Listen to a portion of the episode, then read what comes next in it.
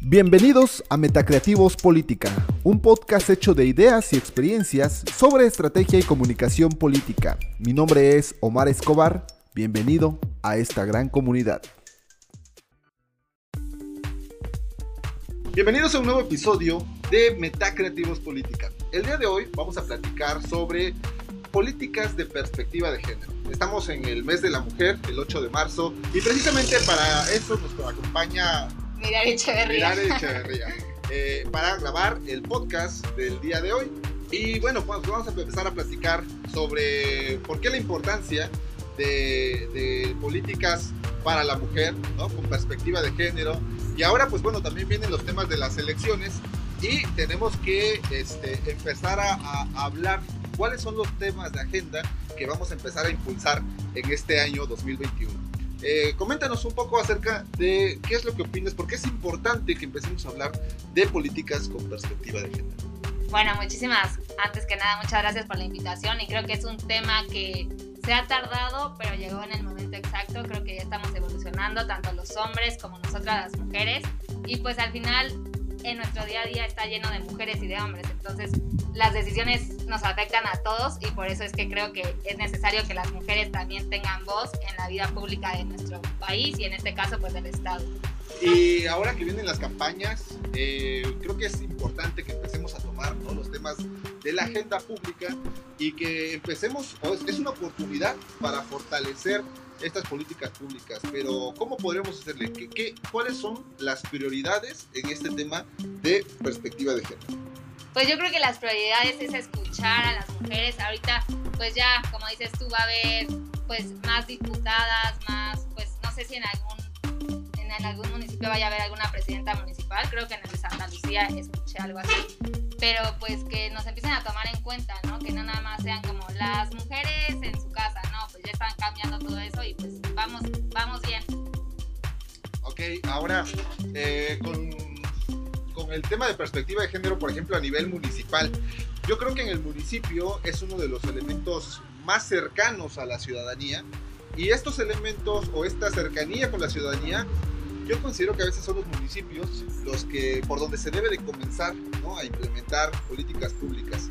Tenemos municipios aquí en Oaxaca como Oaxaca Juárez, como Cotlán, Santa Lucía, este, que ahora, bueno, todo eso se conecta con una parte metropolitana, pero yo lo que he escuchado, por ejemplo, es que no existen, por ejemplo, módulos de atención.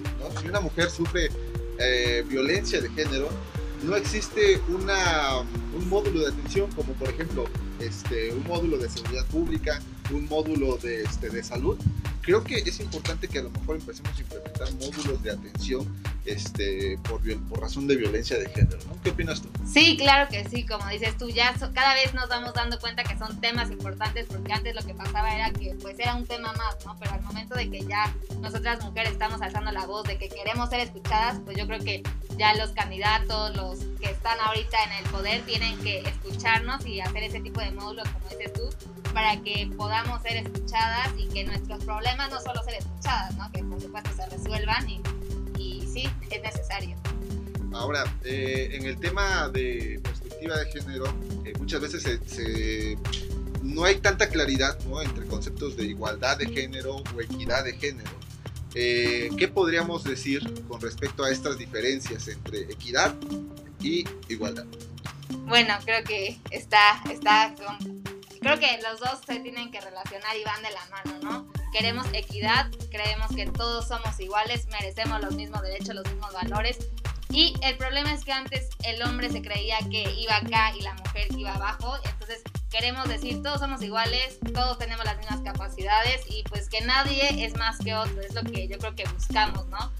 Ni el hombre es más listo que la mujer, ni la mujer es más lista que el hombre, sino el que se capacita más es el que pues sí puede resaltar creo que hay muchas veces que debemos de tener como el piso parejo, ¿no? Sí. O sea, tener las mismas oportunidades. Exacto. Y ya el que se prepare más, pues claro que va a poder, o sea, subir, pero no por su género, sino por su capacidad. Ahora, ¿consideras tú que existe una desigualdad en tema educativo? Pues más que desigualdad, este, siento que no se, no se nos enseña bien, siento que desde la escuela como que sí se les da a veces más prioridad a los hombres o como que se les enseña más, entonces sí, Ajá, porque por ejemplo, podemos poner el piso parejo, pero hay que ver las desigualdades que vienen detrás. Detrás, ¿no? Desde casa, a Desde veces, casa, muchas veces el abuelo, desde la escuela, todo, exactamente, sí. las limitantes que tiene desde una niña, una joven, un adolescente Sí, eh, en temas educativos, en te- para acceder a un mercado laboral, pues obviamente, aunque pongamos el piso parejo, a lo mejor eh, ve- ve- venimos con ciertas desigualdades ya marcadas Sí. o contextualizadas por la misma sociedad. los micromachismos, ¿no? Que desde casa esos pequeños comentarios de, ay, tú recoge los platos de tu primo, ¿no? Y es, ¿por qué? O sea, él tiene manos, digo, esta vez es bien ser atenta, pero tampoco que te lo, que te obliguen a hacerlo. que te marquen, ¿no? Como Ajá, una obligación de, por, razón de género, tienes tú que hacerlo. ser ¿no? la que le tiene que levantar los platos. Entonces sí son, como dices tú, son micromachismos que van creando a los hombres que hay hoy en la sociedad. Pero que se ha vuelto parte de la cultura, o sea, se ha vuelto parte como del, del- del contexto social. Digo, al final de cuentas, cuando ya lo entendemos así como nos lo explicas, eh, ya vemos que, que tiene ciertas connotaciones, ¿no? Y que genera ciertas desigualdades. Pero eh, todo esto, bueno, pues tenemos que retomarlo y ver para cómo empezamos a construir a partir, a partir de ahí políticas públicas. Políticas públicas. Sí. ¿no? Este, ahora, ¿qué, este, ¿qué, otro, ¿qué otro ejemplo podemos hablar de desigualdad? Pues otro ejemplo que, que será, eh, pues sí, en la política ahorita ya está lo de las mujeres, pero como que siento que escuché el caso de que un amigo me contó que mucha gente estaba en contra de la paridad de género porque si decían que había paridad tendría que haber 10% personas blancas, 10, o sea, como que todavía los hombres no creen que las mujeres somos capaces de ser la voz, ¿no? Entonces yo creo que es un tema de educación, sí, un tema de casa también, pero pues también, o sea, aunque suene chistoso, muchas veces los hombres que tenemos a nuestro alrededor son los que no confían en nosotras, entonces siento que pues no sé qué está mal, creo que todo está mal en ese ámbito y que pues poco a poco tenemos que nosotras mujeres seguir luchando porque nuestra voz sea escuchada y que sea no solamente escuchada, sino que de verdad sea un ejemplo de, ah, ve, esta mujer está haciendo esto, ah, y la aplaudo, ¿no? Que muchas veces al hombre como que le cuesta aplaudirle a la mujer. Ahora, por ejemplo, eh, tenemos en Oaxaca, pues bueno, una diferente diversidad ¿no? política, pero esa diversidad obviamente se manifiesta en su representación. En Oaxaca, la mayoría de la población son mujeres. Sin embargo, no es esa misma mayoría la que tiene representación en los cargos políticos. ¿no? Por ejemplo, al menos en Oaxaca, eh, el 5% está representada por mujeres, mientras que el otro 95% está representada por, por hombres. Entonces, ¿cómo podríamos acceder a una representación política mayoritaria para las mujeres?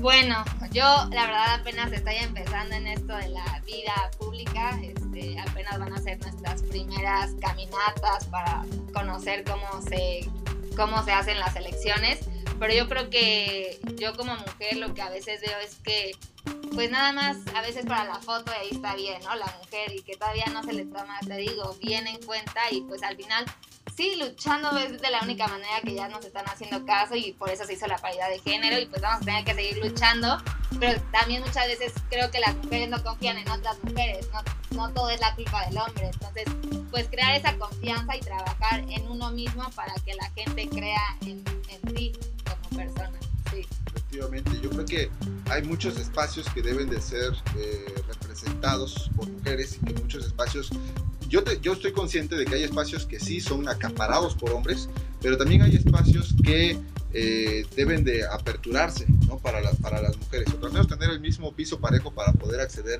a esta representación política. Yo sueño que algún día en Oaxaca podamos tener la misma representación de 50% hombres y 50% mujeres basados en sus capacidades, en sus habilidades, en sus elementos este, que nos permitan eh, pues, pues poder que a partir de esa representación poder tener políticas públicas efectivas. ¿no? Entonces, eh, ¿qué, qué, qué más desigualdad? Ejemplo, hablemos ahora de violencia eh, política contra las mujeres. ¿no? La ¿Qué tipo de violencia puede vivir una mujer en el Estado de Oaxaca? Bueno, pues, o sea, yo en el ámbito político, pues la verdad nunca, te digo, apenas estoy comenzando y pues gracias a Dios no he tenido que tener como algún roce así, pero pues no a fuerzas tiene que, que, que- que estar en la política, ¿no? Creo que en todos los trabajos pasa, en la calle pasa, un, yo juego fútbol y la escuela que está atrás, está atrás de mi casa donde entreno. Y el miedo de que no sabes si en ese pedacito te va a pasar algo, entonces siempre caminamos como con miedo. Entonces sí, o sea, te digo, no solo es la política, es como la sociedad en sí que está la violencia todavía contra la mujer. Pues apenas, ¿no? Que el presidente AMLO aprobó ya al candidato de pues de guerrero, entonces ahí otra vez es como cómo todavía se siguen aceptando esas cosas cuando hay tantos que podrían ser candidatos, todavía se siguen apoyando y pues esperemos que la gente no vote por, por esa persona, ¿no? Sí, por ejemplo, tenemos diferentes tipos de violencia, ¿no? Violencia política, violencia, este, feminicidios, este, violencia económica, violencia psicológica, ¿no? Y, y, todo eso, pues bueno, no se refleja, en, por ejemplo, en la cantidad de demandas que exista el, el número de seguimiento a esas demandas, ¿no? Entonces todo eso se, se, pierde, o sea, hay un número ahí oscuro que no, este, que no podemos conocer o reconocer y que eso pues nos lleva también a que el problema se mantenga y persista. ¿no? Entonces, eh, pues bueno, creo que es un trabajo tanto de instituciones como un trabajo cultural o este, un trabajo de, de, de, también el, de la lucha ¿no? de las mujeres precisamente por, por el tema de la, de la equidad de género. En lo personal, eh, a veces como hombre, eh, eh, anteriormente no, visualizaba yo tanto el problema hasta que ya lo empecé a ver estas, estas luchas, estas manifestaciones y dices, ah, bueno, sí te levanta ese espíritu de conciencia de decir, hay cosas que estoy haciendo que a lo mejor culturalmente lo aprendí, pero que conscientemente tengo que darme cuenta que está mal, ¿no? Y que empezara a cambiar o modificar esos comportamientos, yo creo que es un estado de conciencia que los hombres también entramos para poder modificar nuestro actuar con las mujeres y tener, como te decíamos al principio, ¿no? como este piso parejo, parejo para, sí. para hombres y para mujeres. ¿no? Este, ¿Algo más que quieras abonar a temas de violencia contra las mujeres? Pues creo que estamos luchando y nuestra voz cada vez se va escuchando más fuerte y pues que todavía tenemos mucho por hacer, tanto las mujeres como los hombres. Es una lucha que para ganarla no se trata de hacer bandos, sino de sumarnos todos, porque como dije al principio, todos vivimos en la misma sociedad, todos caminamos en las mismas calles, entonces todos tenemos que luchar por algo que ni siquiera deberíamos estar luchando, ¿no? El decir quiero caminar en la calle sin que me pase nada no es algo que deberíamos andar gritando, debería ser algo que ya tuviéramos esa seguridad, pero pues lamentablemente tenemos que luchar y pues hasta que no consigamos y ganemos esta lucha, pues vamos a estar ahí levantando la voz. ¿Qué opinas ahora de las manifestaciones que se hacen el 8 de marzo, que regularmente en la Ciudad de México pues se causan destrozos? ¿no? Y que hoy precisamente Palacio Nacional amanece con un cerco ¿no? de acero que nos eh, imposibilita ¿no? el acceso. Pues yo la verdad Ay, es que este es un tema también muy controversial.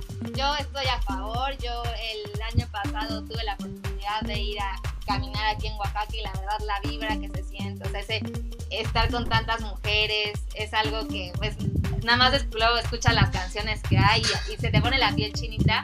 Creo que no, yo lo que creo es que no nos enfocamos, ¿no? Tú ya te estás enfocando en que el palacio está ya cercado, cuando es por qué el palacio está cercado, no y el por qué es porque están, se están muriendo las mujeres. Entonces, nos tenemos que dejar de perder la atención en los...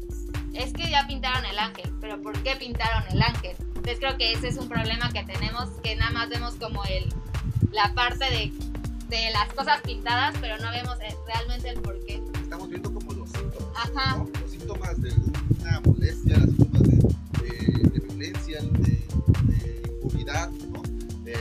actos que, este, que generan arbitrariedad ¿no? en, en, el comportamiento hacia las mujeres. ¿no? Entonces, sí, yo creo que también es como la punta del iceberg, ¿no? Lo que a lo mejor estamos viendo, o lo que los medios de comunicación a veces se, se enfocan, centran, ¿no? Exactamente, sí. pero, pero no dimensionan que a lo mejor detrás de ello hay pues todo un problema eh, estructural ¿no? que, que, cultural también que, este, que permea nuestra sociedad mexicana. Exacto, o sea, las paredes se vuelven a pintar, pero una vida no puede volver a traer, ¿no? O sea, como en las noticias salen de, ay, ya rompieron tantos vidrios y a la mamá se le rompió el corazón y cómo vas a reparar eso. Entonces te digo, siento que no nos enfocamos en lo que deberíamos enfocarnos y tratamos de ver problemas donde no hay en vez de resolver los que ya están ahí. Y creo que todo eso tiene que ver con los temas de procuración de justicia. ¿no? Vamos a los temas ya más institucionales, pues obviamente hay un, sistema que procura justicia, pero que quedan en actos de impunidad. Y yo la puerta a más violencia es precisamente la impunidad. Sí, por supuesto. Ahorita te digo, retomando el tema, el que va a ser candidato en Guerrero, pues que ya tiene cuantas demandas y aún así se le premia dejándolo ahí, pues un, violador un acosador que ve que no hay justicia, pues no cambia, ¿no? Sí, entonces efectivamente yo creo que hay muchas, este, yo creo que ninguna persona que aspire a un cargo público debe de, este, de, tener como antecedente el tema de violencia de género. ¿no? Creo que eh, debe de ir dentro de este aspecto de, de este elemento o esta solicitud donde dicen de, tener un modo honesto de vivir, de vivir, que si ya tienes alguna demanda en cuestión de género, no deberías tener el derecho de acceder a, a un puesto de elección popular. Exacto, y luego sabes cuál es el problema, que ya que están en el puesto se creen lo máximo y que nadie les puede hacer nada, entonces se aprovechan más de, de su puesto y pues es cuando también la, las mujeres sufrimos más, ¿no? Porque el hombre se cree pues hecho por Dios, literalmente. Sí, y hay un exceso de arbitrariedad, ¿no? Sí. En el momento en el que ya este, toma el poder, dice, bueno, pues ya puedo hacer lo que yo quiera. La, la ley es mía. Sí, exactamente. ¿no? El Estado soy yo y la arbitrariedad pues eh, reina, ¿no? Y, y, impera en el, en el gobierno. Entonces yo creo que desde un principio contar con esos elementos importantes para poder evitarlo, ¿no? Lo más posible. Sí, sí, sí. Ok, pues perfecto, pues me dio mucho gusto platicar contigo este día, en este podcast. Estamos en el número 18 y donde hablamos precisamente sobre temas de política, de políticas públicas y nos dio mucho gusto eh, que estuvieras con nosotros. No, hombre, ay. ¿Algunas palabras que nos quieras Perdón. decir No, para muchísimas terminar? gracias por la invitación. Creo que, como les dije, esta es una lucha que todavía falta mucho por caminar, pero si caminamos juntos vamos a llegar más rápido, lejos. Gracias por la invitación y la verdad tienes tu podcast está muy padre, muy divertido y creo que como jóvenes son el tipo de podcast que, que tenemos que escuchar para crecer. Ok, pues muchas gracias, Virari. muy bien, sí, así. Muchas gracias.